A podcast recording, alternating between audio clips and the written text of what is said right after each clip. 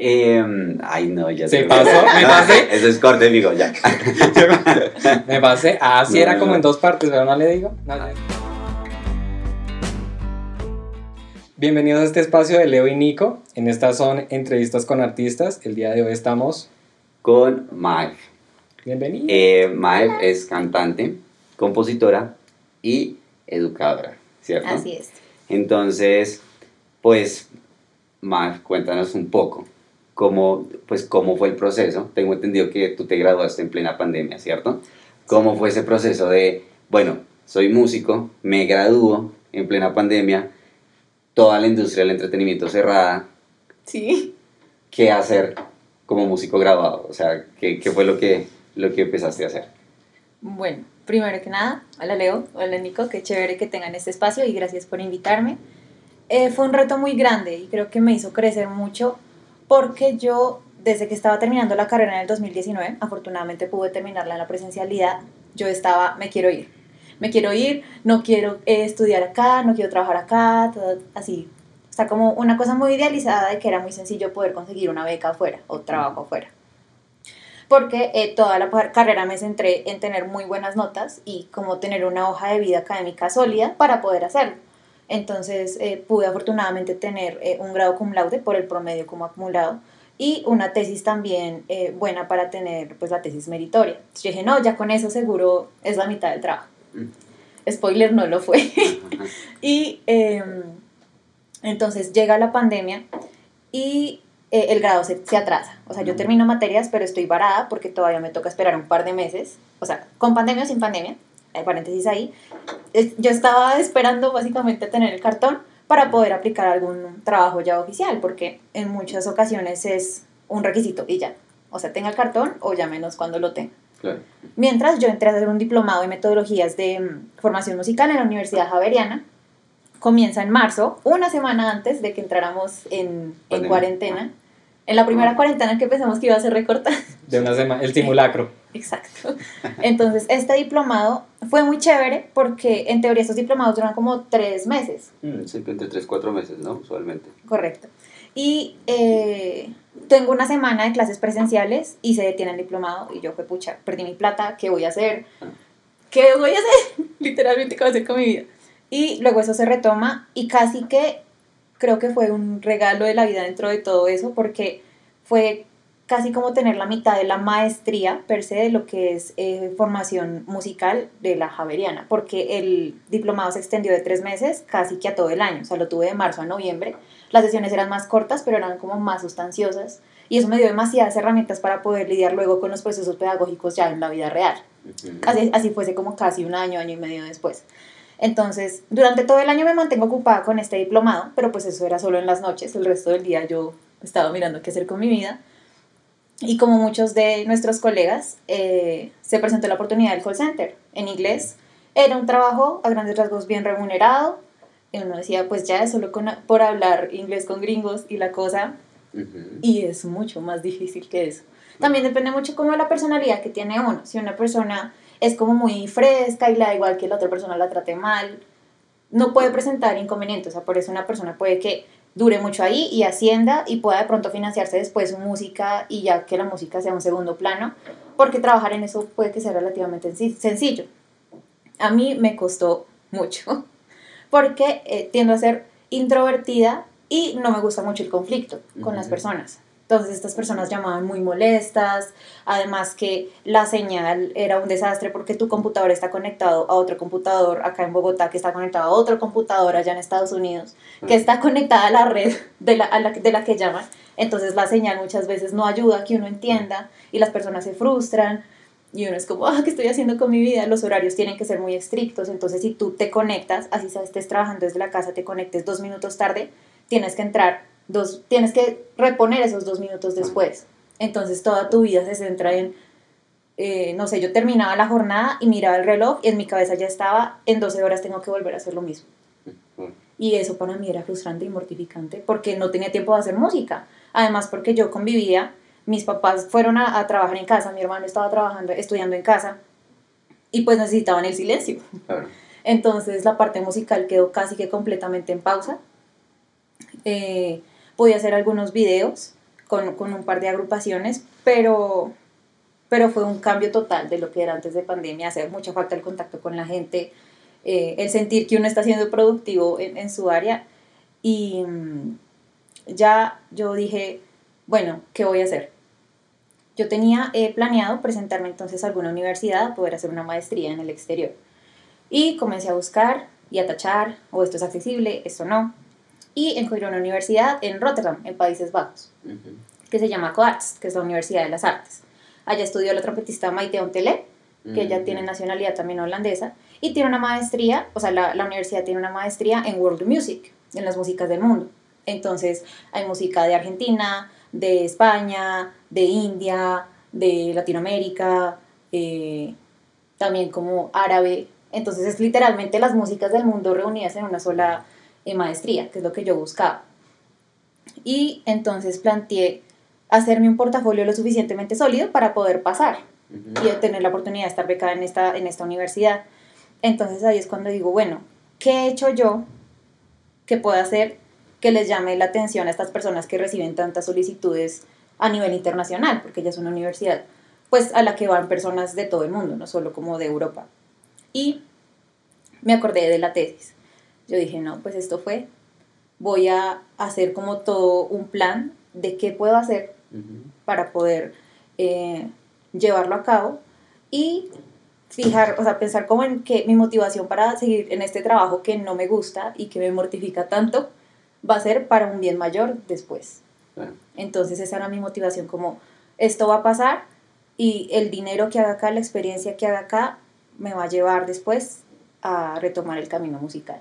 ¿En qué momento empiezas a retomar como toda la, la vida musical? O sea, porque tú decías que, que en tu casa era complicado el, el pues un volumen alto y esas cosas, o sea, ¿fue cuando ya empezó a ser más flexible la, la cuarentena o tú buscaste un espacio por fuera o, o, dijiste, no, este es mi lugar y pues voy a hacer acá o cómo fue? La última opción. No, pues ya llegó un momento en el que yo dije, pues yo soy músico, o sea, y si en mi casa no lo entienden, pues pues ya es un poco tarde porque ya me gradué de la carrera. Sí, es cierto. Y comencé a poder eh, comenzar a, a, negociar esos espacios de necesito que me des esta hora porque tengo que grabar una voz que me pidieron para alguna cosa. O con mi perro también no le gustan los sonidos de las semillas, entonces acostumbrarlo a que si yo tenía que hacer alguna toma, o que lo sacaran al parque, o acostumbrarlo, sí o sí. Esto también fue todo un proceso. Pero mm, ya hacía mediados de año, cuando ya vimos que la cosa iba para largo, fue cuando comencé a darme como esos espacios. Y afortunadamente, en el dos, en, al finales de 2020 ya comenzaron de nuevo a salir como esas chisguitas de reuniones cuasi, no eran clandestinas, pero sí eran eh, como con mucha bioseguridad y cosas como en, en, en, hoteles o en eventos. Y de ahí de a poquitos comencé como a retomar. Eso fue en el 2020 que que cuando ya comenzamos a poder tener más libertad, que ya no estábamos tan encerrados, volvió como a, a medio moverse, así fuese poquito, pero pues yo duré fuera de los escenarios, creo que como todos, como un año o un poquito más, y fue como muy reconfortante poder volverlo a hacer. Claro, a mí me pasó como algo similar. Fíjate que, pues, mi papá, él es diseñador gráfico y pues él, él trabaja directamente en su oficina. Pasó pandemia y pues él trabajó su computador y todo, pero él todo el tiempo tenía reuniones. Y, y, para mí era también complicado porque a veces me pedían grabaciones y mi papá estaba, y a veces él hablaba muy duro y quedaba en el micrófono. Y me decían como, está chévere, pero hay una voz de fondo. Y era como, por Dios, no. Y a veces mi papá también haciendo reuniones, pues yo me levantaba, empezaba a estudiar y pues preciso ponía la distorsión y todo el cuento, entonces mi papá me decía, por favor, cierra muy bien la puerta porque pues están percibiendo como pues ese sonido y pues claramente es, es eh, pues de cierta manera se vuelve molesto para su trabajo. No, eso es todo un video y uno tiene que aprender a vivir con eso y creo que fue bueno que de poquito se fue normalizando, entonces uno ya entraba a conferencias y escuchaba por allá el perro, el perro ladrando o la mamá de la persona que estaba haciendo la conferencia hablando, pero ya pues uno ya se resigna a que pues también es como muy muy idealista pensar que, que, cada quien puede vivir en su mundo, pues sobre todo en un espacio que es tan familiar y donde no están las condiciones que quizás tenemos en otros espacios. Entonces, pues es, manejarlo y hacerle como, como sí, se convivir pueda. con el otro, ¿no? O sea, Sí. que si no, no hay, es complicado. Claro. Así eh, ¿cuánto, ¿Cuánto tiempo duraste trabajando en el, en el call? Duré tres meses en uno y tres meses en otro. ¿Por qué? Eh, como les mencionaba, por mi personalidad, también durante mi vida he tendido a ser ansiosa por diferentes eh, cuestiones, bien sea por la música o porque cuando era niña eh, tendía a molestarme por ciertas cosas. Yo Ujú. desarrollé cierta tendencia a ser muy ansiosa. Primero hubo ansiedad social, entonces a mí me costaba relacionarme con las personas. Y luego ya esta ansiedad trascendió como a lo académico, a que todo tiene que salir bien siempre y ser como muy obsesiva. Y luego, eh, pues en el trabajo yo diciendo, fue pucha, me desgasté cinco años para tener un, promedio de cuatro o cinco con una tesis y estoy acá sentada en un trabajo hablando sobre seguros médicos. Sí. Entonces, la frustración y el decirme, soy una fracasada, soy una fracasada, me llevó a que en julio del 2020 comenzara a somatizar esa ansiedad en migraña. Yo jamás he tenido migraña, ni mi familia tiene antecedentes de migraña, pero me daban episodios en los que se me dormían las manos y yo no podía ver bien. Y tenía incapacidades de una semana, dos semanas. De, o sea, de ese estrés y como de, de lo mucho que me costó poder como aceptar que no estaba haciendo lo mío y el de no sentirme una persona exitosa. Entonces eso hizo que yo dijera, lo siento, no puedo más. Ay, sí. Ahí fue eh, cuando comencé a planear lo de las, las universidades, ver si de pronto salían becas, no salían becas aún, ni como cosas de estímulos aquí en, en, en Colombia. Y eh, comencé a pensar, ok, ¿con quién voy a hacer? Si quiero que, esto, que estas composiciones, porque antes lo había pensado como un- una composición más tirando a una suite, el, el, el EP, y pues yo dije, bueno, si lo voy a sacar, si lo voy a poner en un contexto más actual, pues debe tener como debe, debe considerarse de otra manera. Entonces va a ser un EP y se va a llamar de esta manera, cómo puedo hacer la carátula. Eh, tenía unos audios grabados en la universidad, pero eran pues mucho más borradores.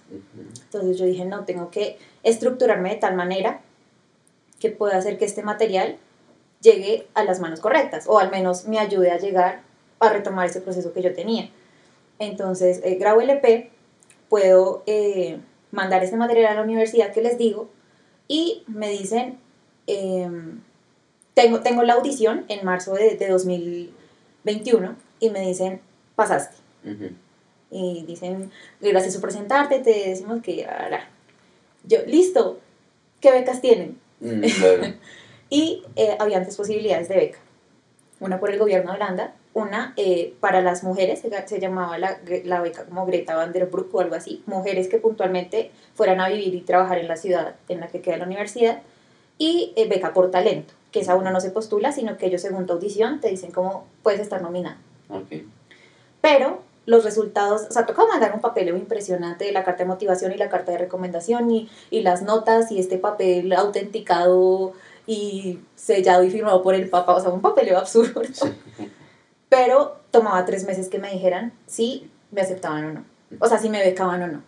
Y el semestre allá comienza en septiembre. Ok. Entonces calculen, tenía yo de marzo, abril, mayo, junio, junio, julio para Ujú. saber si me iba y eh, julio, agosto y julio y agosto para si es que sucedía, cómo lo hacía. Claro. Entonces yo dije, las cosas estaban dando más, pero yo no tenía un, un empleo estable en la música, salían cositas, incluso traduje algunas cosas, pero no era un empleo que yo dijera, esto me va a dar dinero para siquiera los pasajes. Claro. Entonces volvimos a, a nuestro amigo el call center Claro.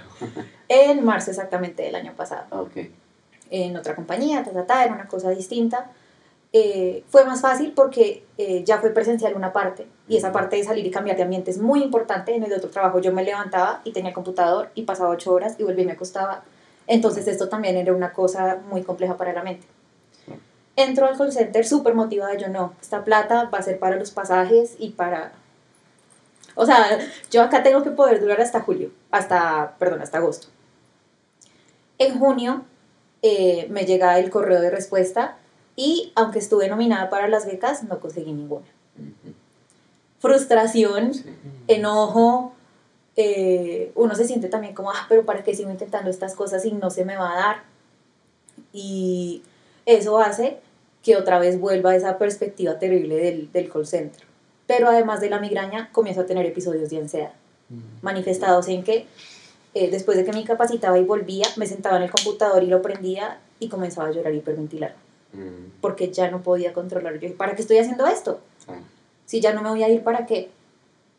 Entonces ya en ese momento ya trasciende un, un plano más de salud mental al que tuve que recurrir ya a la psiquiatría y buscar las herramientas para yo poder vivir, porque independientemente si es en ese trabajo u otro, si la mente no está bien, nada está bien. Sí, es cierto. Es verdad. Entonces tuve que recurrir a eso, eh, traté de, de recurrir a terapia alternativa, a la bioenergética, a la meditación, a la terapia neural.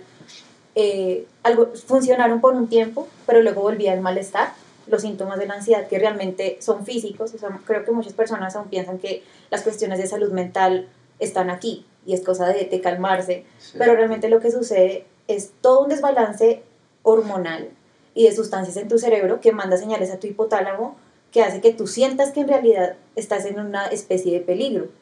Mm. Entonces todo el tiempo eh, tu pulso cardíaco está más bien alto, sudas, eh, eso provoca cierto estrés que se desencadena en un montón de cosas. Y eh, ya luego, el, a finales del año pasado, entonces recurro a, a, a mi proceso psiquiátrico, donde la doctora me dice, vamos a tomar un medicamento que te va a ayudar con esos síntomas para que puedas vivir bien, para que el medicamento te ayude a estabilizar todas esas cosas que hacen que se manifiesten esos episodios y esas cosas que no te dejan vivir una vida como la que te gustaría. Entonces, también por ese lado creo que la pandemia me ayudó a través de esos procesos tan difíciles a que yo lograra afrontar este, estas cosas de las que a veces uno huye, uno dice, no, es normal, o, o ¿para qué, pa qué me voy a poner a hacer estas cosas?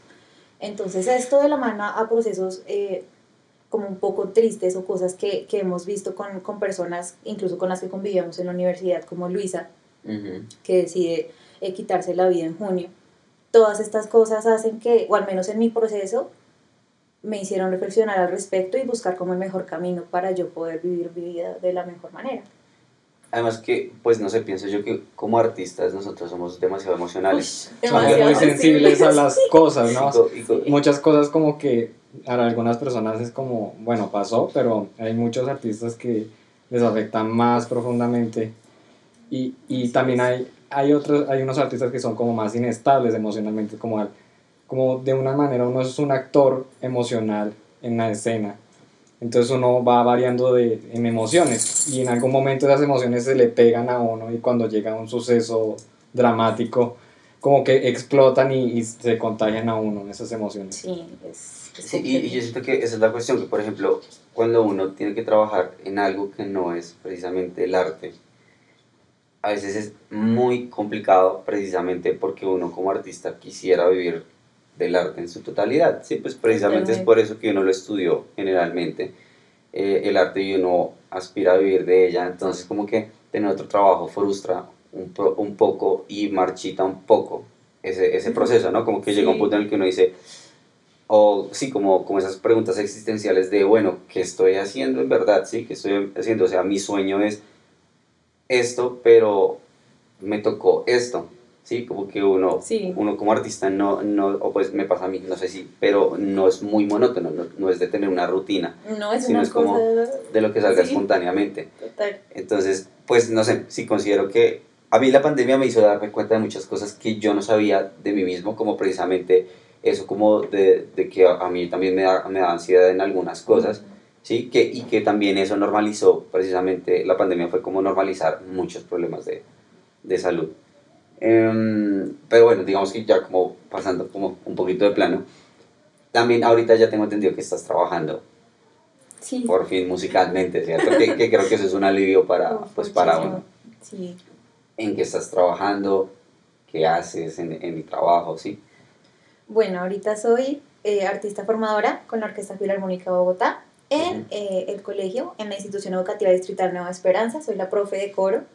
Es un trabajo al que realmente yo aspiraba desde el 2019, desde que supe que una de nuestras colegas trabajaba allí con la parte hospitalaria. En la. Orquesta Filarmónica de Bogotá tiene su, su componente de formación, pero se divide en tres, como los, los, los colegios, eh, las partes ya como, como de la comunidad o como, no sé, zonales por, por casas, digamos, planteémoslo así, no es así, pero como casas de la cultura eh, por localidad, como centros filarmónicos locales, los llaman. Y la parte hospitalaria, que es donde se trata con chicos que están internos o sufren alguna condición que impide que puedan desarrollar su vida con normalidad. Entonces yo dije, esto es increíble. Para mí, la música, además de ser algo catársico, debe ser un elemento transformador.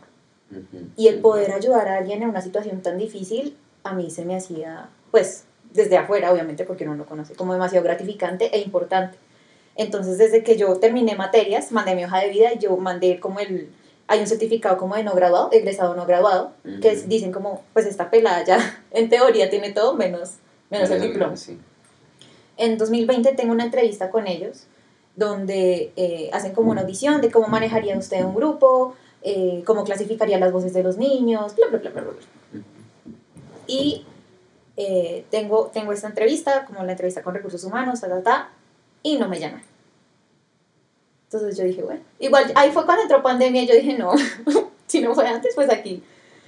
Y mirando en retrospectiva, es algo que agradezco porque creo que aún no contaba con las herramientas que me dio el diplomado, ni otras herramientas educativas que me dio un trabajo previo, para poder realmente llevar a cabo un trabajo lo mejor posible con tantos niños, además, porque lo que sucede con formación coral es que por centro filarmónico tenemos eh, metales, maderas, cuerda pulsada, pero no siempre hay la cantidad de, de, instrumentos para la cantidad de niños que hay.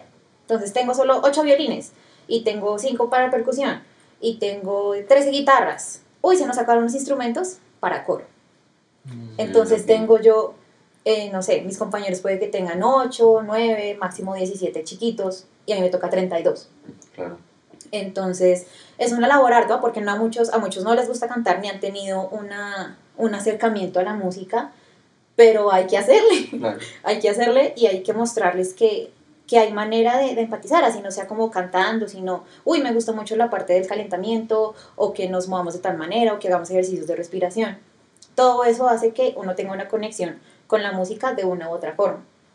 Entonces, em, eso es, es, lo que hago, soy, soy profe de coro, también de iniciación un poco con los más chiquitos, y es todo el tiempo estar buscando herramientas para que ellos puedan implementar, idealmente en un repertorio, pero lo que les digo, eh, como muchos chiquitos no tienen una formación musical, sobre todo en pandemia, en, el colegio en el que yo estoy está en un sector de Bogotá muy olvidado y muy eh, denso eh, socialmente. Entonces muchos de los chiquitos en los años anteriores solo tenían internet cuando la mamá llegaba de trabajar, porque no tienen un computador, porque no tienen acceso a internet. Entonces, su escolaridad durante la pandemia fue casi que nula. Hay chicos en cuarto que apenas sí están aprendiendo a leer y escribir, o solo identifican las letras por los símbolos, por lo que representa cada letra. Entonces no saben leer palabras, sino que las deletrean y como que luego ya entienden. Pero entonces sí en, si en ese proceso, que es para nosotros como que es tan básico y tan natural, van quedados, imagínense un proceso musical que involucra algo de eso. Entonces es un proceso de iniciación casi que todo el tiempo y estar bombardeándolos, bombardeándolos con mucha música y muy importante es no frustrarse, porque uno cree desde la academia, uno cree que es como implementar la metodología. Y entonces, por ejemplo, hay algo llamado el método Kodai, implementado en Colombia, que busca eh, que los niños aprendan música a través de su lengua materna y de la música tradicional. Y entonces si un niño canta muy bien y, es muy perceptivo es una manzana, y si un niño puede que sea perceptivo pero le falta un poquito es una pera, y si el otro es monotónico o le cuesta mucho diferenciar la voz cantada de la voz hablada, es un banano. Y así se acomodan, manzanas en la mitad, peras, bananos. Entonces uno dice, listo, lo tengo ya, ta, ta, ta, ta. Cuando yo trato de aplicar eso en uno de estos cursos, tengo tres manzanas, dos peras, y 28 bananos. Sí, claro. Entonces uno dice, fuck, la vida real es, otra cosa. Sí, más que todo acá, ¿no? Que, que, pues en zonas muy olvidadas, pues no hay como una formación, Totalmente. empezando desde los padres hacia los niños de valores o cosas así. Totalmente. Y después como de, de música, o sea, que los padres escuchen música, o sea, varios tipos de música, no solamente un género, un estilo, sino sino muchas cosas tradicionales, clásicas o popular, pero, pero variado. Entonces también eso, eso digamos que puede ser como un punto que haga que sean muchos bananitos en un curso. Claro, pero o sea, lo principal es no frustrarse y encontrar cómo entrarles. A ellos les encanta jugar, les encanta el juego en clase porque juego supuestamente significa no clase, ¿no? No aprender, no, o sea, no, no estudiar. Sí, es verdad. Entonces, encontré en, una en una de las herramientas que hay un jueguito que se llama agua de limones.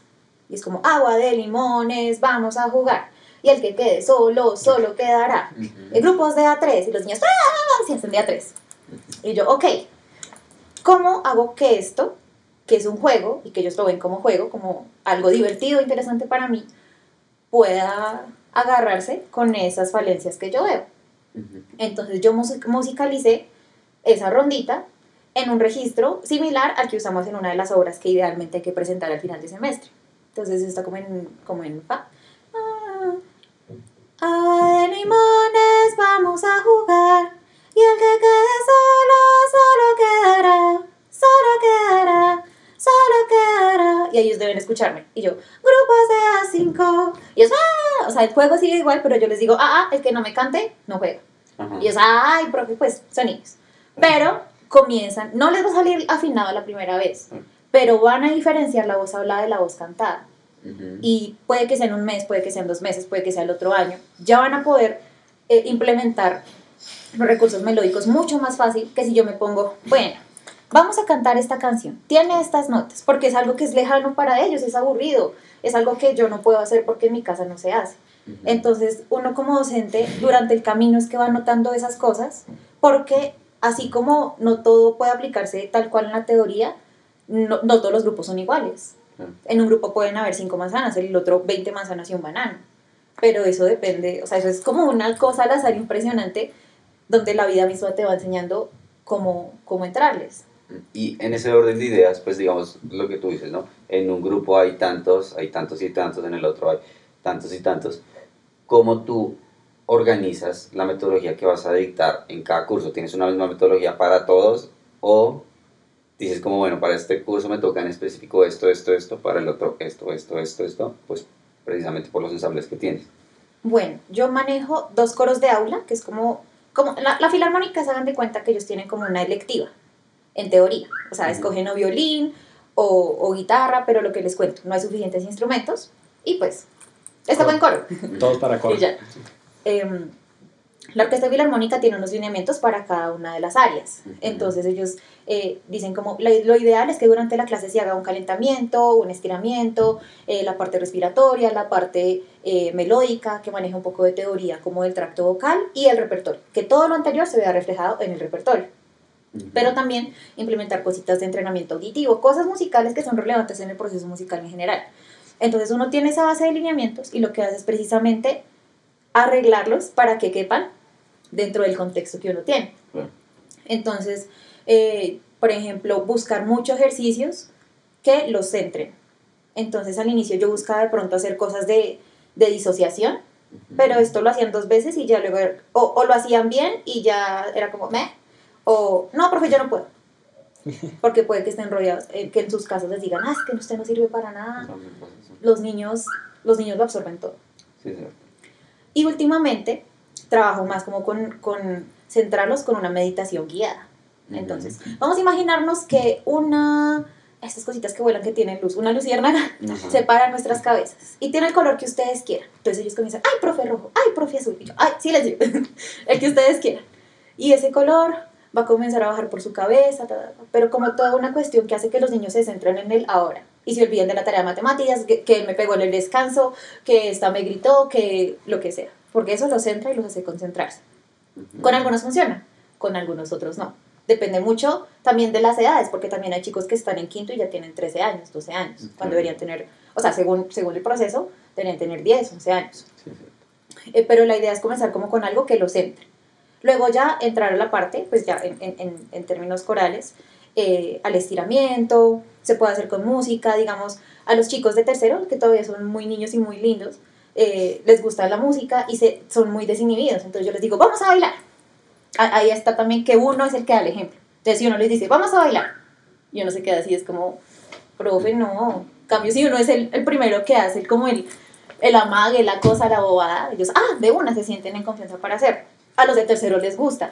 A los de cuarto y quinto ya es como, hay unos que son, que les gusta bailar, pero la mayoría va a ser como... Y a, a reírse del otro. Y así, a, a, a, sacar la dinámica. Entonces uno rápidamente, sesión tras sesión, va identificando, esto sí, esto con este grupo me sirve. Entonces, listo, estiramientos normales, aquí, chin, chin, al inicio también para la parte respiratoria. Ellos ya conocían con la profe anterior como una, una cuestión del diafragma, cómo respirar bien, y yo les llegué con un jueguito que es el de la gallina Josefina. Entonces ellos deben inhalar. La gallina Josefina puso un huevo en la cocina, puso uno, puso dos, puso tres, puso cuatro. Yo, vamos a llegar hasta 15 huevos sin apretar la pancita. Tarara. O, uy, tú pudiste más, súper. Pero todo es por medio del juego. Y que ellos de a poquitos, uy, yo quiero llegar a, a- a más huevitos. O, uy, a mí me cuesta. O, uy, yo ya soy un ducho. Luego ya, ya está la parte melódica, donde eh, yo busco por mes enseñarles canciones cortas. Para poder, con esas se modulan como cromáticamente y se, y se canta con eso. Entonces, digamos, la saqué, una la saqué del método Suzuki para flauta. Ah, vea, pues. El método Suzuki, no sé si lo, si lo conocen. Sí, yo sé. Pero- Yo, yo soy profesor. Sí, sí. sí. Ay, Ahorita. Ahorita. Suzuki. Ahorita en julio hay, hay cursos. Suzuki y voy a ver el de lectura y, y escritura. Uno y dos. Se me hace tan maravillosa esa, esa filosofía, ¿no? Porque más que método es una filosofía completa que hace que los niños... Bueno, es, es genial. Pero eh, el proceso para flauta dulce, para recorder en, en, en inglés, maneja eh, canciones muy sencillas de una y dos notas y luego ya trasciende a... O sea, entiende que hay que empezar por A y por B. Entonces hay una que se llama One Bird, que tiene solo dos notas, que puede transportarse. Y eh, una amiga me había pasado una versión que hizo con una letra que es como Te oigo cantar solito en el mar, pajarito, pajarito, ¿en dónde estarás? Eso lo- se puede hacer por terceras, por cuartas, por quintas, lo que sea. Es muy sencilla, es muy corta y a los niños les encanta aprenderse cosas nuevas. Claro. Entonces yo, listo, vamos a cantar la canción del pajarito. Te oigo cantar, so, te oigo, te oigo. Subimos, bajamos. Cromáticamente es. Pero ese es el calentamiento. También hay, hay por ejemplo, en la parte, en la parte coral que manejar gestos para, para manejar la, el molde vocal. Entonces, cómo es la I, cómo es la E, cómo es la A, cómo... Todo esto ellos lo aprenden. Y ya luego eso aplicado al repertorio. Y esa es como la clase de coro ideal. Pues según los lineamientos también de, de, de la orquesta. Es que yo, yo creo que el arte brinda muchas posibilidades, ¿no? Como que Ujú. el arte, pues también te permite la cuestión de jugar, pero también te permite la cuestión de, de hacer, o sea, de entender un poco, no sé si la realidad de cada persona, la personalidad de cada, de cada persona, sí, valga la redundancia, No, sí, sí. porque, porque básicamente es como exteriorizar, hace que la persona se exteriorice, sí o sí, sea dibujando, sea cantando, sea moviéndose, Mm. como que, uy, no sé, el arte, el arte me parece que tiene un poder impresionante, como en, Pues- to- en todas sus áreas de, digamos, de...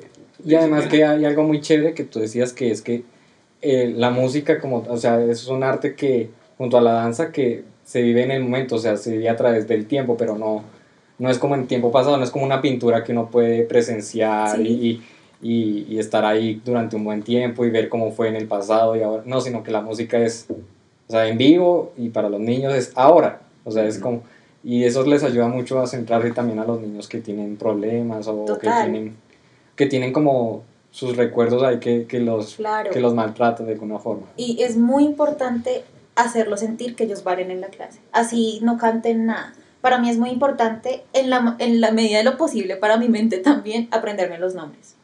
O sea, Sí. si ustedes me preguntan ahorita, no les voy a decir los nombres de los 90 niños que manejo porque es Claro. difícil, o sea, toma su tiempo.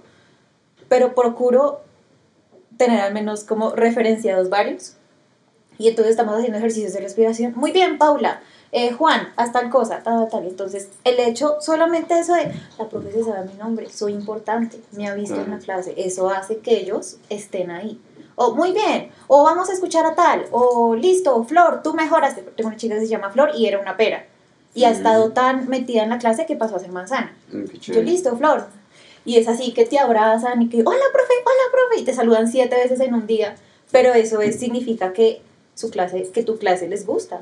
Sí. Sí, hace un tiempo veía como videos de carisma y ponían ejemplos de actores de Hollywood y mostraban a, a Keanu Reeves en las entrevistas y entonces él, él siempre que, que lo entrevistaban decía, no, yo estuve en, en, la, en la película, estuve ahí con el doble y se llama, eh, o sea, dice el nombre, entonces eh, John hacía esto y, y Carlos hacía lo otro y entonces como que eh, él era carismático por eso, porque recordaba a las personas con las que estaba, con las que le ayudaba y Eso es... es muy Y es muy, muy importante porque tu nombre es casi como tu identidad, es, es algo tuyo, es solo para ti. Entonces, que alguien te recuerde y diga como, oye, ¿cómo estás, Carlos? ¿Qué has hecho? Y no, así, me recordó después de tanto tiempo.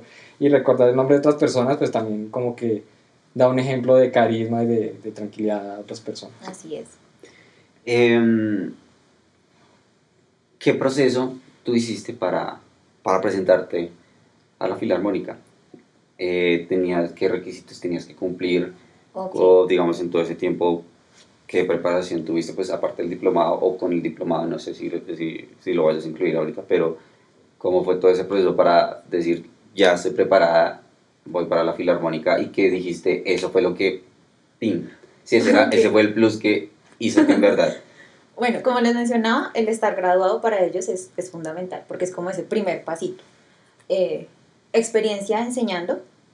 Yo contaba con un año de experiencia en una academia, pero antes del grado, lastimosamente muchas veces, esta es una de esas ocasiones, no valen la experiencia ¿Antes? antes del grado. Ah, ok. Ya, pues. Entonces en el 2021 se me da una oportunidad de hacer un reemplazo de tres meses en un colegio bilingüe donde yo era la única profe de música.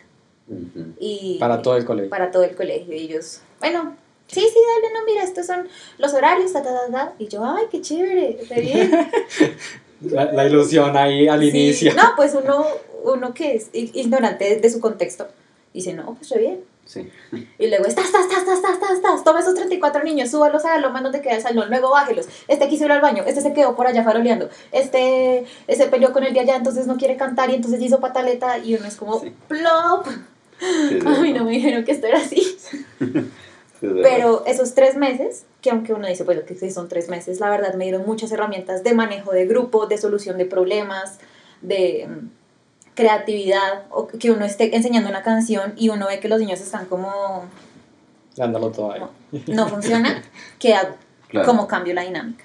Entonces este trabajo, perdóname, ese trabajo que les menciono, donde tuve que trabajar con edades desde los, cuatro, desde los 5 años hasta los 17, diferentes temáticas, obviamente por curso, eh, me hizo llegar a ser muy recursiva, más, más carismática y de pronto eh, parecer extrovertida Ujú. y mucho más segura de, de mi expresividad corporal y de que si vamos a hacer algo, pues yo soy el primer ejemplo, entonces tengo que procurar hacerlo de la mejor manera posible y de una manera en la que los niños se sientan en confianza conmigo. Entonces yo creo que esto fue fundamental, como esa experiencia enseñando. Eh, también eh, a la orquesta le interesa mucho que sus formadores tengan o amplia experiencia enseñando o que sean intérpretes destacados de alguna manera Ujú. durante la universidad me interesé mucho también en explorar la música colombiana en sus diferentes eh, variedades. Entonces estuve en, en la estudiantina, en el ensamble de músicas campesinas, en Costas, algo canté con el ensamble llanero, también con la Big Band.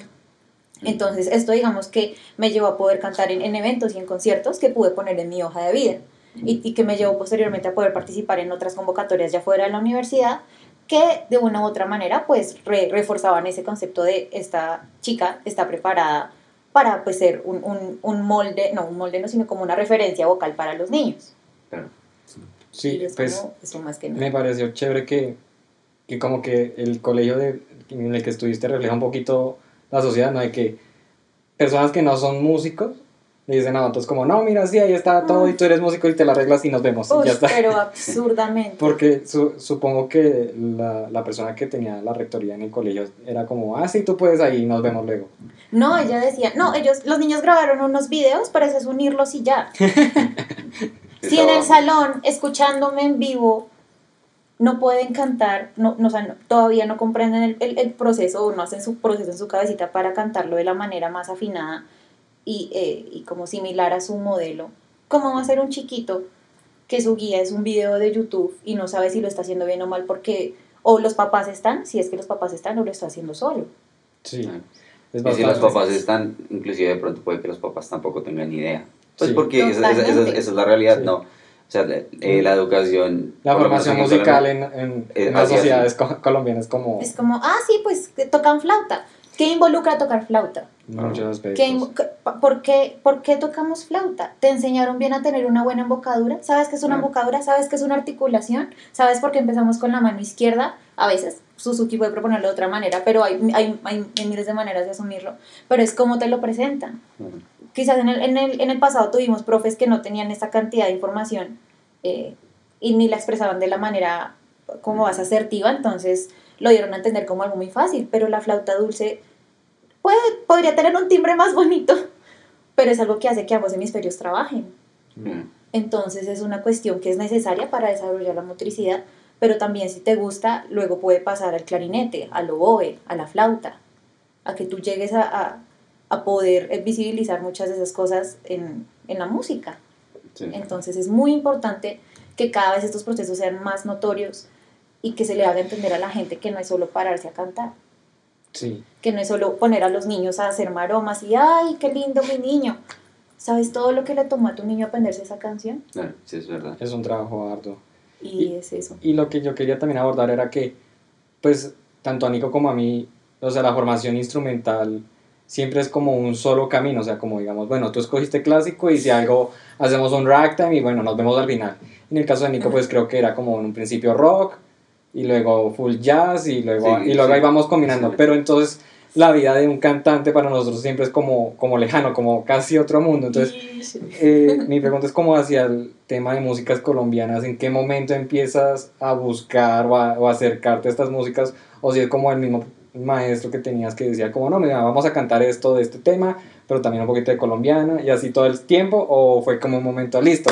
Ahora voy a hacer música colombiana hasta... Hasta, hasta, morir. Pues no sé si muchas cosas, pero pues cómo fue ese, ese camino ahí algo, yo me gradué en el colegio con algo llamado como especialización en música y es que yo veía cuatro horas semanales de teoría musical y de instrumentos. O sea, yo tenía que cantar, pero tocar un instrumento. Llegué a, hacer, a tener lo básico en el piano.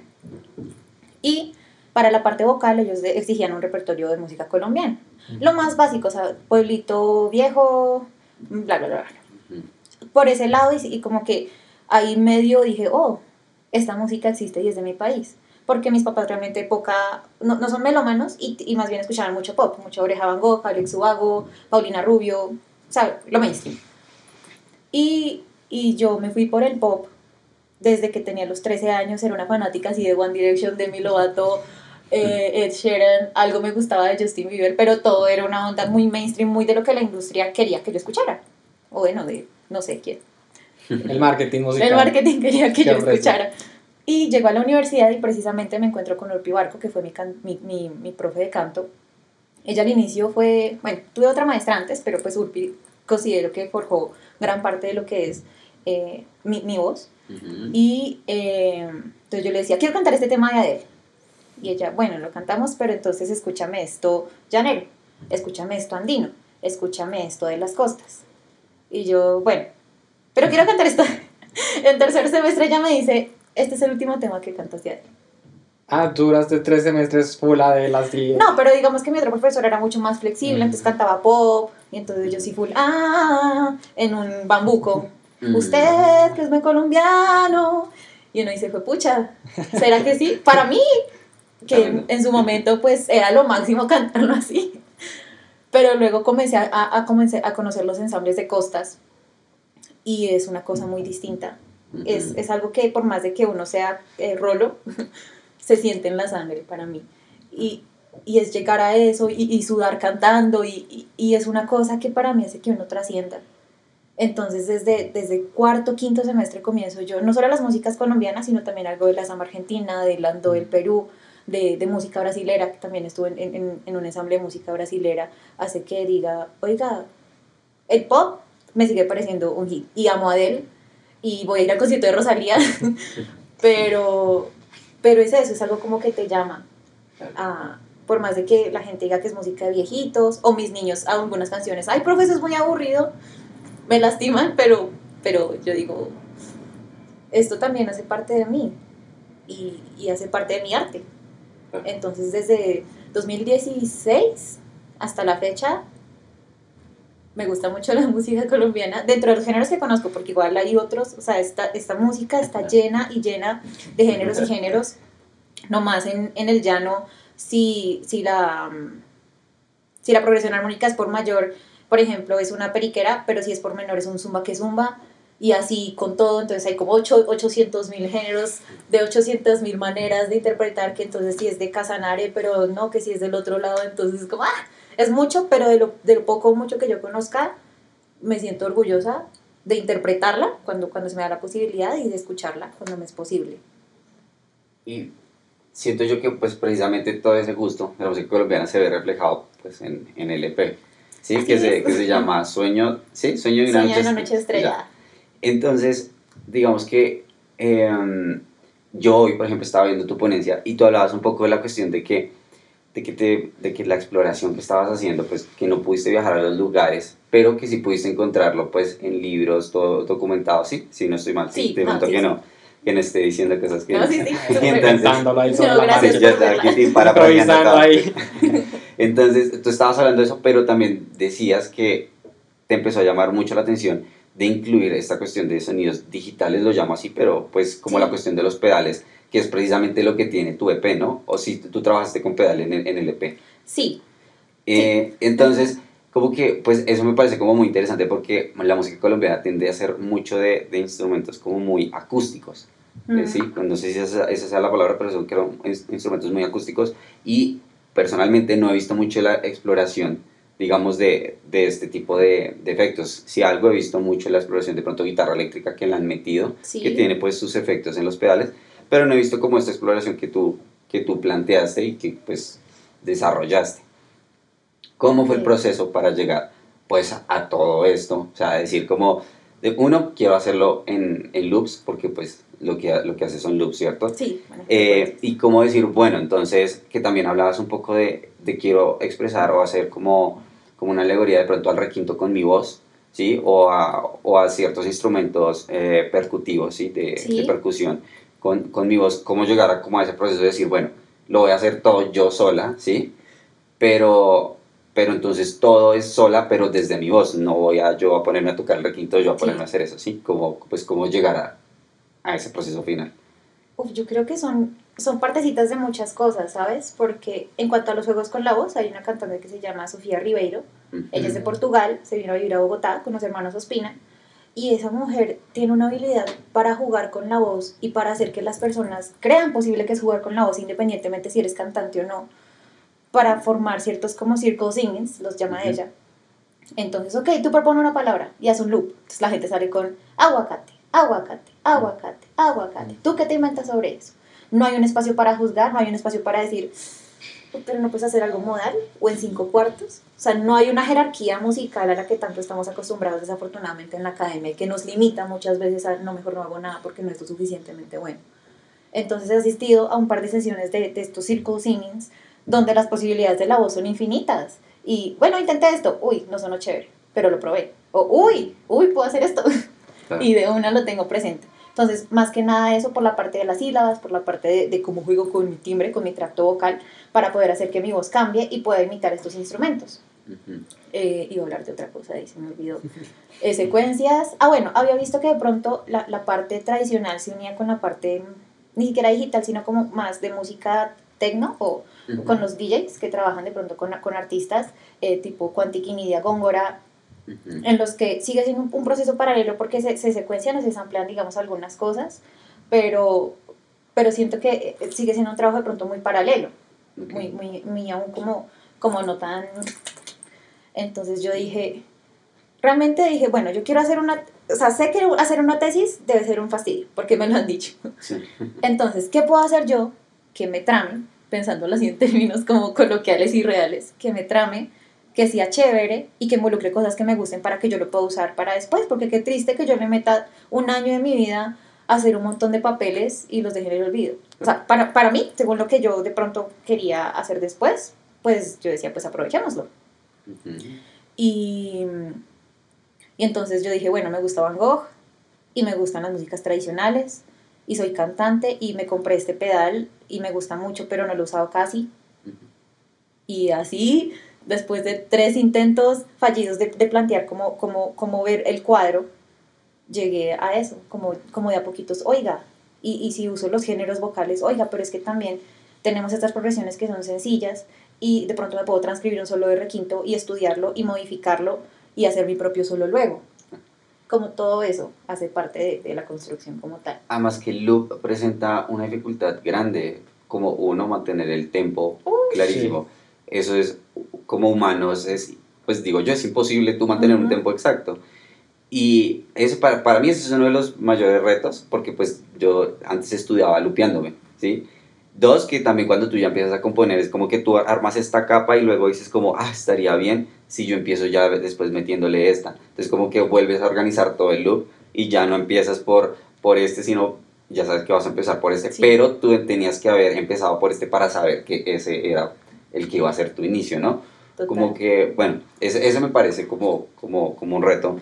Y digamos que otra cosa que me pareció un reto, que es algo que yo no he, no he hecho porque no he intentado, nunca, nunca se me vino a la, a la cabeza, es que yo vi el score, de, sí, de lo que tú compartiste en la, en la ponencia.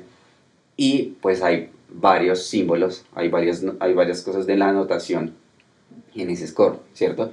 Que pues yo tengo entendido, o, o para mí hacían referencia, por ejemplo, que cuando se seguía lupeando tú ponías una línea larga continua, así como una flecha. Sí, era una flecha que, que hasta, que, hasta el lunes va este hasta que pare la flecha. Entonces, digamos que ahí, ahí, también va mi pregunta, ¿cómo llegas tú? No sé si encontraste, digamos, una partitura o alguien que ya había hecho una anotación respecto al, a la cuestión de lupearse, o si tú llegaste como a decir, no, me, me, toca desarrollar mi propio lenguaje, digamos, en esa anotación para yo misma entender, en caso de que en algún momento lo vuelva a interpretar y se me haya olvidado una cosita, volverlo a ver, o tomaste referencia de, de algo para, para hacerlo? Bueno, como era algo tan académico en su momento, pues mi asesor de tesis me dijo, oiga, chévere que componga, pero ¿cómo va a escribir eso? Claro. Lo intenté escribir inicialmente, como me enseñaron a transcribir, muy, muy occidentalmente, pero llegó un momento en el que yo dije, fue pucha, son 14 páginas diciendo lo mismo, o sea, diciendo las secuencias diciendo lo mismo, esto es muy harto de leer, es feo, o sea, es que de verdad era feo, o sea, era, era ruido visual. Entonces, otro, otro, otro profe de la universidad, Carlos Mario, él eh, daba clases de composición y estaba muy empapado de muchas corrientes eh, de composición y de transcripción y exploración que se estaban dando de manera contemporánea. Entonces, él fue el que me mencionó, sea, cuando yo le dije, mire, necesito transcribir esto, pero es una mamera tener que escribir todo si ya no tiene utilidad porque ya pasó y solo se está repitiendo una y otra vez mientras pasan otras cosas encima. Y él me dice, hay una cosa que se llama notación modular. Y yo, ah, notación modular es meter lo que se repite en un cuadrito en una casilla con una flecha. De la notación modular como tal, tomé fue eso, porque pues me interesaba más que nada representar las secuencias de una buena manera. Pero después de eso yo dije, pucha, pero ¿será que hay convenciones para activar el armonizador del procesador vocal voz B20? Sí. Y dije, pues puedo ponerme a buscar, pero es más fácil si armo mis propias convenciones. Que si acá hay un gallito, que si acá la nota se cae, que si acá todo eso ponerlo en una hoja explicativa antes del score, que las personas que lo lean, y si lo interpretan, maravilloso, pero más que nada que lo lean, entiendan, ah, entonces acá ya oprime el botón de su pedal y eso suena así, o ah, entonces configura esto y eso suena así. Entonces fue un poco con la ayuda de Carlos Mario y también pues mucho de búsqueda de personas que ya llevan su mente a otros planos astrales de unas cosas muy locas de tratar de transcribir como en circulitos o con figuras ya que es como como ya muy fuera por lo menos de mi contexto. yo digo, bueno, quizás por este camino no es. Puedo seguir usando la notación convencional, occidental, porque es una guía y, sigue siendo pues lo que yo estudié. Pero darme ciertas libertades con algunas cosas para que se entienda que es una composición que involucra o que necesita estas ciertas convenciones. Mm, y también respecto, ay, perdón, leí. también respecto como a esa cuestión de, de, la notación y de lo que, de lo que, bueno, de lo que hiciste en el score, no sé si tenga un poco que ver como, o yo lo asimilé como con la cuestión un poco del canto gregoriano, sí, como que inclusive pues el primer tema, que no recuerdo, termina con vela, algo así, ¿sí? Eh, cielo en vela, sí. Cielo en vela, entonces, cielo en vela, entonces siento que empieza así como muy armonía, como pues tipo, tipo, tipo gregoriano y aparte eso el score no tiene un, digamos, un cuatro cuartos ni nada de eso, o un tres cuartos, sino, pero implícitamente sí se siente pues una métrica, ¿sí? Pero no sé si hayas tenido un poco de referencia de eso al componer o... Sí, también siguiendo lo de Nico, pues que no solamente es el score, sino también como la armonía se siente, pues de muchos temas, se siente muy modal, o sea, no es como un plan tonal así estricto, sino que se siente como cercano a los motetes, a, los madrigales, y también que hay varios temas que son como de temática como espiritual, como algo religioso casi. Y cuando uno hacía motetes, uno tenía que seguir una tabla de modos dependiendo del texto que uno tuviera para reflejar el modo que ya fuera furioso, ya fuera angelical, etc. Y muchos modos eh, hacían como alusión a re menor. Entonces no sé si, si de alguna manera tú buscaste eso o lo sentiste así o lo escuchaste de algún lado y dijiste, no, esta temática está por esta tonalidad, me gusta esta tonalidad, se adecua a mi registro, el timbre también lo fomenta, no sé cómo, cómo lo pensaste, pero de alguna manera yo lo sentí así como, oh, es muy modal y tiene este, esta aura, pero es muy tradicional, muy colombiano y también el pedal es espectacular, me gusta mucho también. Pues es, es curioso porque yo jamás lo pensé desde, desde esa perspectiva.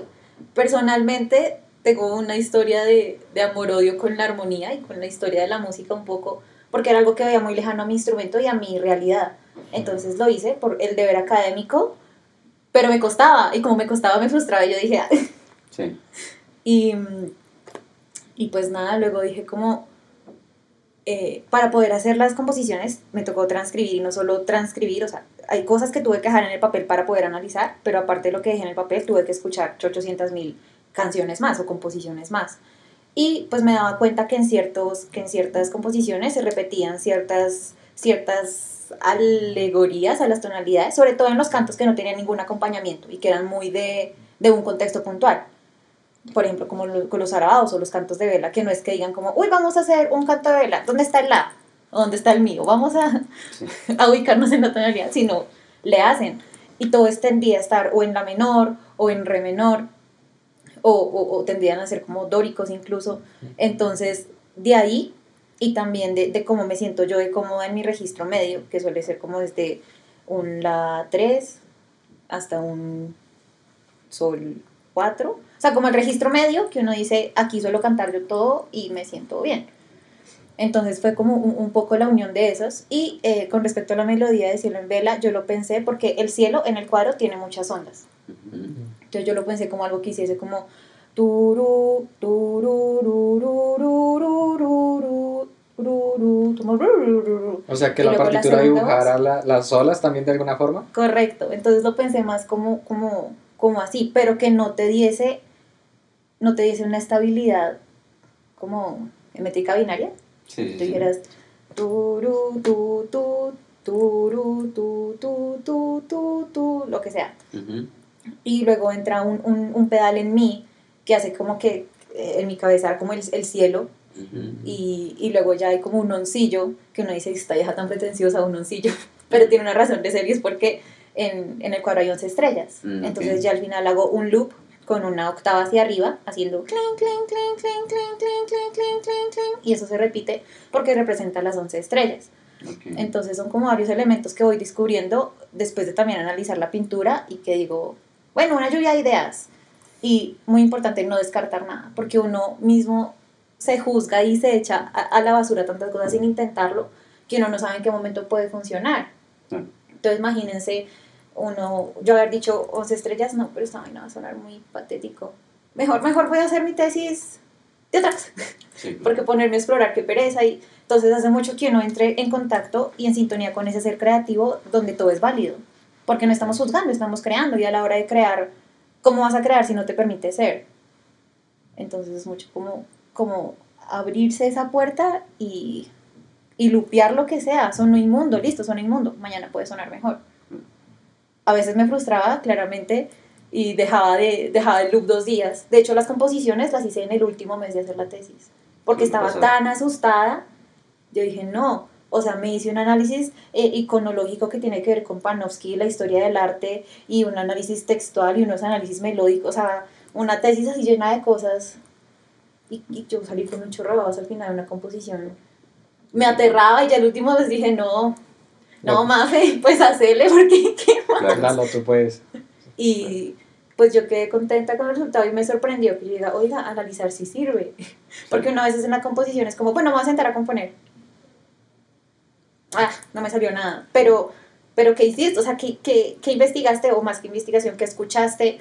¿Qué idea tienes para que las cosas puedan hacerse pues, realidad? Más allá de, de solo esperar que Dios o la vida te ilumine y saques el próximo hit.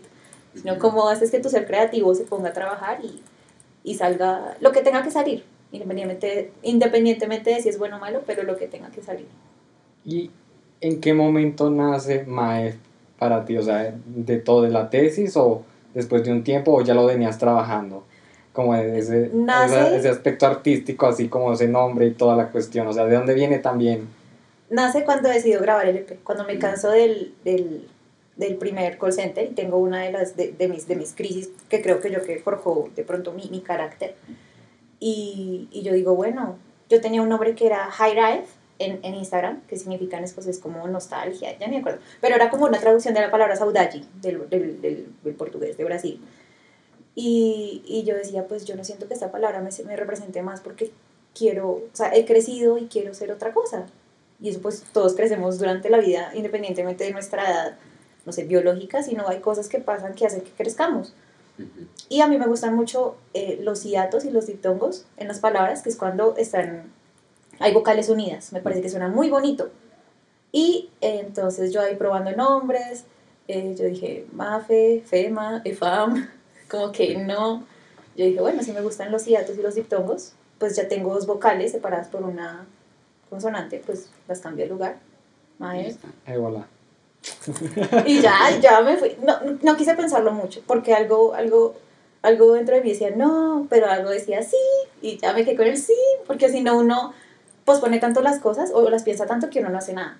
Entonces, como que desde que, desde incluso que, bueno, no tanto desde que hice la tesis, sino desde que me planteé como re, como definir mi ser artístico de pronto desde MAE, irme con eso primero que yo sienta que tiene la suficiente contundencia para hacer y dejar de pensar tanto. Claro. O sea, hacer la- no hacer las cosas ahí de, de impulsiva, sino, ok, si eso tiene sentido y es lo suficientemente coherente para mí y siento que representa mi ser verdadero, pues, ah, pues, pues ya, eso es.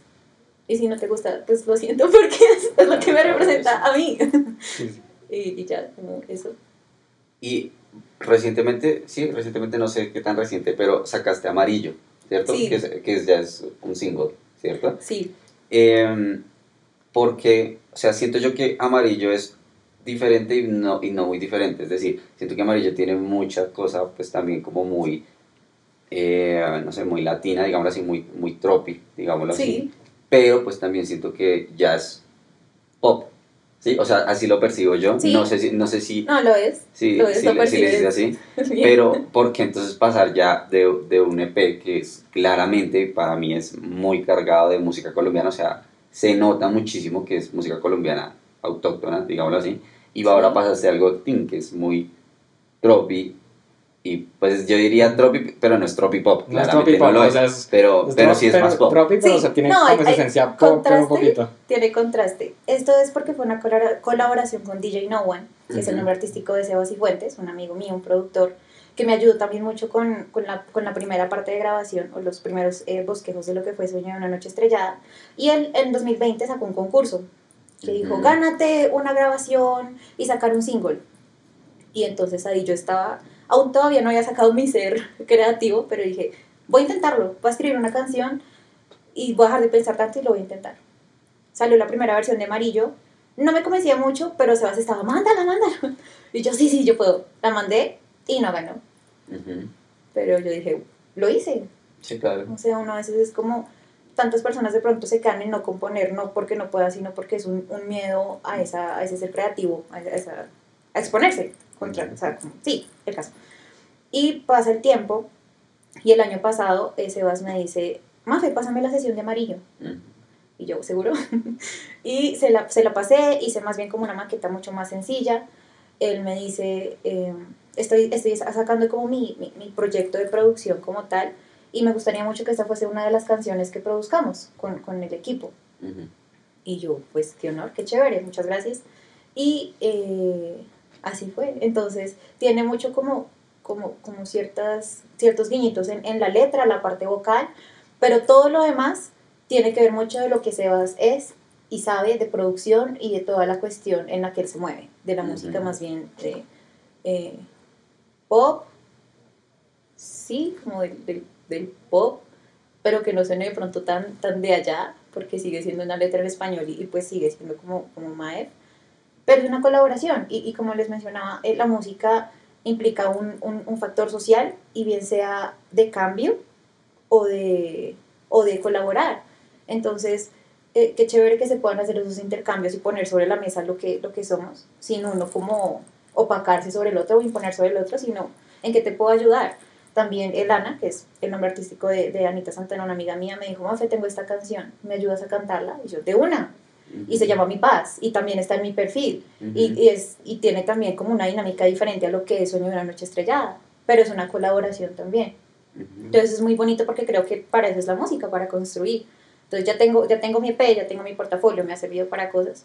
Pero chévere también llevarme estos planos de, de creación o de interpretación en conjunto. Entonces ya como para concluir, te queremos hacer como dos preguntitas así súper rápido para Dale. que Tim respondas. pues. Entonces, la primera es, eh, ¿qué eh, géneros te gustaría incursionar ya en un futuro? meterme en el world music como tal. O sea, he conocido la música colombiana, he conocido algo de la música latinoamericana hacia Argentina, hacia Perú, hacia Brasil. Si pudiese llegar a conocer realmente lo que es la música de Turquía, de India, pero también algo tradicional europeo, se me hace maravilloso. El world music, en su expresión de world music, me llama mucho la atención y me gustaría llegar allá. Ok, listo. Y pues para ya cerrar acá este, este espacio que tuvimos con Maef, pues esta tarde con Nico editando los videos tuvimos como un momento así de pensar sobre las cosas y pues nos acordábamos de que hay personas que tienen como un conflicto con los DJs y con los tornamesas y estas cuestiones. Entonces pensamos, ¿qué es un instrumento? Porque para un músico tradicional un instrumento es algo temperado, una guitarra, un contrabajo, pero para un DJ, estas personas, su, su tornamesas, eh, todos estos elementos que tienen, para ellos es un instrumento. Y llegamos a la conclusión de que también hacer sonidos con el pie, con un aspecto pensado, también puede llegar a ser un instrumento. Es para ti, ¿qué es un instrumento? O sea, ¿qué aspectos tiene? ¿Tiene más libertad? ¿Puede ser cualquier cosa? ¿O, para, o qué condiciones tiene que tener un, Uy, instrumento musical o no musical? eh, algo que cumpla con, con de Para ti. alguna manera con eh, las cualidades del sonido. Es que esto ya es, es- es- es muy ñoño, pero creo que tiene sentido, o sea, con, con que pueda producir algo que tenga altura, intensidad, timbre y duración, pero de manera estética, o sea, que no sea como un, un- un ruido hecho arbitrariamente, funciona. O sea, es que hemos visto tantos también, tantos instrumentos hechos desde la basura, desde lo que consideramos basura, desde el PVC. También he conocido profes de la filarmónica que han hecho eh, em, estudiantinas de papel porque los chicos no, cuentan, no cuentan con instrumentos. El instrumento creo que va desde una construcción más interior. O sea, creo que es, es, es muy fácil pensar en, en una guitarra o en un saxofón, lo son, pero si tú, si tu ser interior evoca algo que cree que puede expresar por medio de algo externo, que pueda cumplir con los mecanismos eh, para, hacer, para mantener un sonido o para poder hacer, no sé, bien sea secuencias, si es algo más elaborado, o para poder construir algo en lo que tú puedas hacer un discurso, pues es un instrumento. O sea, realmente lo que importa es el discurso y no el elemento. ¿O es el elemento con el que haces ese discurso? Yo creo que el, discurso es lo relevante y el medio va a ser un plus. Porque si tienes algo importante para decir o algo relevante que haga que otro se mueva, que resuene en los demás o que resuene en ti, es- pues Es- ya el medio... Es el instrumento que te ayuda. O sea, como tal, como dice, un instrumento a algo. Correcto. Porque también decíamos con Nico que para un mecánico su, su llave inglesa es un instrumento para arreglar un carro o cualquier cosa. Entonces, en este Ujú. caso, un instrumento es una herramienta para llevar un mensaje, pero Sí. con un toque, digámoslo, de musicalidad, siendo así como una receta. Sí, pues ya, o sea, no hay, no hay que olvidar también como las, las, las partes obvias de que pues debe, debe producir algún sonido, debe poder llevar ciertas cosas. Pero si, si, tu, si tu discurso es contundente y tiene algo que decir, va a encontrar la manera, o tú vas a encontrar la manera de que el medio por el que lo haga sea suficiente para ti, que es lo más importante, y por consecuente para los demás, creo yo. Ah, listo, Mari. Listo. Muchísimas gracias A ustedes. gracias. por estar acá en este espacio. Entonces, pues no sé si tienes algo para decir para la gente que nos ve. Tus redes sociales, las redes Sí, sociales de Maeres, Claro que sí. para que te vean, te escuchen en YouTube. Pues primero agradecer este espacio. Yo creo que son, es esto, es, es el forjar comunidad y hacer las colaboraciones de cualquier índole, lo que hace que, que nuestra red se fortalezca y pues podamos seguir adelante todos juntos. Eh, pueden encontrarme en Instagram como Maef Música, en YouTube también, en Spotify eh, como Maef solamente, M-A-E-F. Ahí encuentran toda mi música. En YouTube hay otros videos ya como de exploración vocal y de cover de música eh, colombiana a voces, estilo video, estilo pandemia. y bueno, más cositas que se, que se van a encontrar por ahí también. Como dicen por ahí, se vienen cositas. Se vienen cositas. La idea es que siempre se vengan cositas. La vida sigue y, y viene siempre con nuevos retos. Listo, eh, muchas gracias de nuevo. Eh, recuerden que nosotros aparecemos como Leo y Nico Music en todo lado y aparecemos en nuestro blog, es leoynico.blogspot.com. Eh, encontrarán un artículo de Mafe en donde hablaremos de preguntas, o hablaremos, no, eh, redactaremos, perdón, preguntas más puntuales de las que salieron de, de esta charla y eh, saldrán también en, en, podcast, en versión podcast, en video, en YouTube también, pues esto que acabamos de ver, así como riéndonos y todo. Eh, nada, muchas gracias de nuevo, gracias por llegar hasta acá y nos vemos en una próxima edición de Entrevistas con Artistas. Sí, chao, uh. chao.